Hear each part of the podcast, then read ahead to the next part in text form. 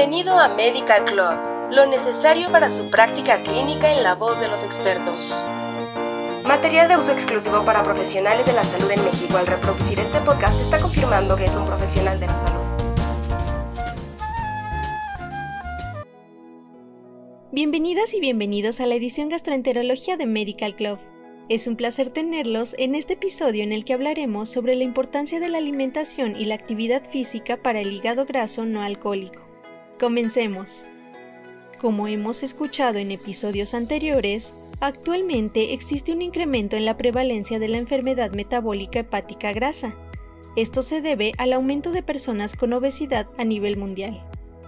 Uno de los principales factores de riesgo implicados en el desarrollo y la progresión de la enfermedad de hígado graso es una alimentación inadecuada, ya que el aporte de energía proveniente de la dieta influye directamente en la cantidad de grasa en el hígado, independientemente de si esta energía procede de la ingesta elevada de carbohidratos o grasas. En la actualidad, la dieta occidental posee una alta densidad energética.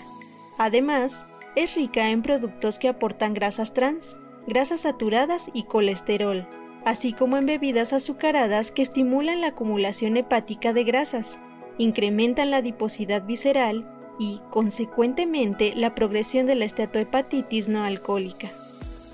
Las prácticas alimentarias influyen en la estatohepatitis al modular directamente la actividad antioxidante y la acumulación de triglicéridos hepáticos, e indirectamente modificando la sensibilidad a la insulina y el metabolismo postprandial de los triglicéridos. Se ha demostrado en diversos estudios que modificar las prácticas alimentarias y realizar actividad física regular reduce la inflamación y mejora la esteatosis hepática. Para disminuir la acumulación de grasa en el hígado, es recomendable reducir la ingesta calórica en las personas con hígado graso que, además, tienen sobrepeso u obesidad. Al respecto, las guías de práctica clínica proponen una disminución de peso entre 7 y 10%. Esto permite mejorar las características histopatológicas de la enfermedad por hígado graso y la bioquímica hepática, ya que la pérdida de peso reduce la esteatosis, los niveles de transaminasas y mejora la sensibilidad hepática a la insulina. Sin embargo, para disminuir la fibrosis se debe buscar una pérdida de peso mayor al 10%. En la restricción del gasto energético total, es recomendable adherirse a un plan de alimentación con un déficit de 500 a 1000 kilocalorías, el cual se asocia con una disminución del riesgo cardiovascular secundario a la movilización de la grasa hepática. Es importante hacer hincapié en que la pérdida de peso debe ser gradual y llevar un ritmo aproximado de 1 a 1.6 kilogramos por semana, ya que, paradójicamente, una pérdida de peso mayor puede aumentar el daño hepático y empeorar la enfermedad por hígado graso. Regresando a la dieta occidental, aunque la fructosa se encuentra en las frutas, su mayor fuente de consumo son la sacarosa y el jarabe de maíz de alta fructosa, presentes principalmente en las bebidas azucaradas comerciales. Estas bebidas constituyen el 69% de los azúcares añadidos consumidos y el 13% de la ingesta energética total de la población mexicana. Estas cifras son alarmantes. Se ha demostrado que la ingesta de fructosa que proviene de los productos procesados aumenta el tejido adiposo visceral, causa hipertrigliceridemia y promueve la resistencia a la insulina. Además, se asocia con la enfermedad por hígado graso no alcohólico. Se ha demostrado que reducir la fructosa en la dieta de personas hispanoamericanas con hígado graso no alcohólico conlleva la mejoría de varios factores importantes relacionados con la salud cardiovascular, así como la sensibilidad a la insulina, la proteína C reactiva y la oxidación de las lipoproteínas de baja densidad.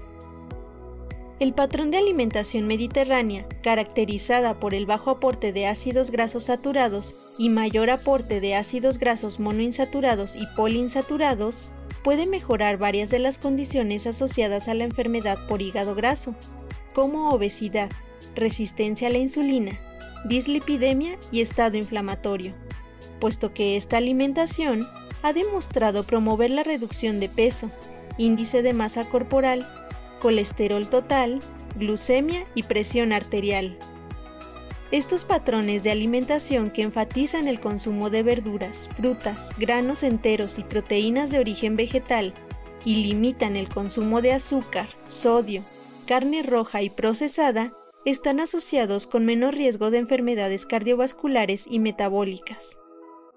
La sustitución de las grasas saturadas y las grasas trans en la dieta por grasas monoinsaturadas y poliinsaturadas, especialmente los ácidos grasos omega 3, puede reducir la probabilidad de desarrollar enfermedades cardiovasculares en pacientes con hígado graso no alcohólico.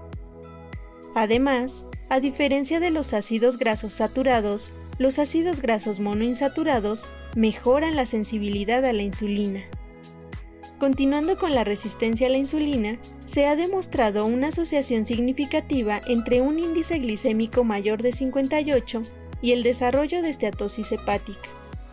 De este modo, el efecto que tienen los alimentos ricos en carbohidratos con alto índice glucémico sobre la resistencia a la insulina también influye en el depósito de grasa en el hígado.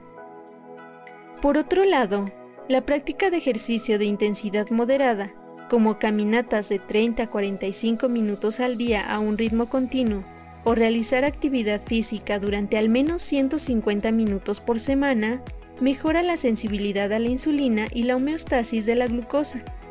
Además, reduce la secreción de las lipoproteínas de muy baja densidad, apolipoproteína B y previene la esteatosis como resultado de la estimulación de la oxidación de lípidos y la inhibición de la síntesis de lípidos en el hígado.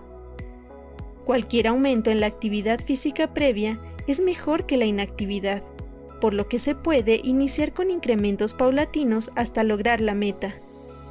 Los pacientes que realizan actividad física por más de 150 minutos a la semana o aquellos que aumentan en más de 60 minutos por semana su nivel de actividad tienen mayor decremento de las aminotransferasas séricas, independientemente del peso. Por último, se recomienda la abstención alcohólica como medida para mejorar la bioquímica e histología hepática y para disminuir el riesgo de comorbilidades. Algunas guías recomiendan que se mantenga el consumo por debajo de los 30 gramos de alcohol en los hombres y 20 gramos en las mujeres. Así concluimos este capítulo de la edición Gastroenterología de Medical Club. Los invitamos a escuchar el siguiente capítulo. Gracias por escucharnos. Los esperamos, colegas. Esto fue Medical Club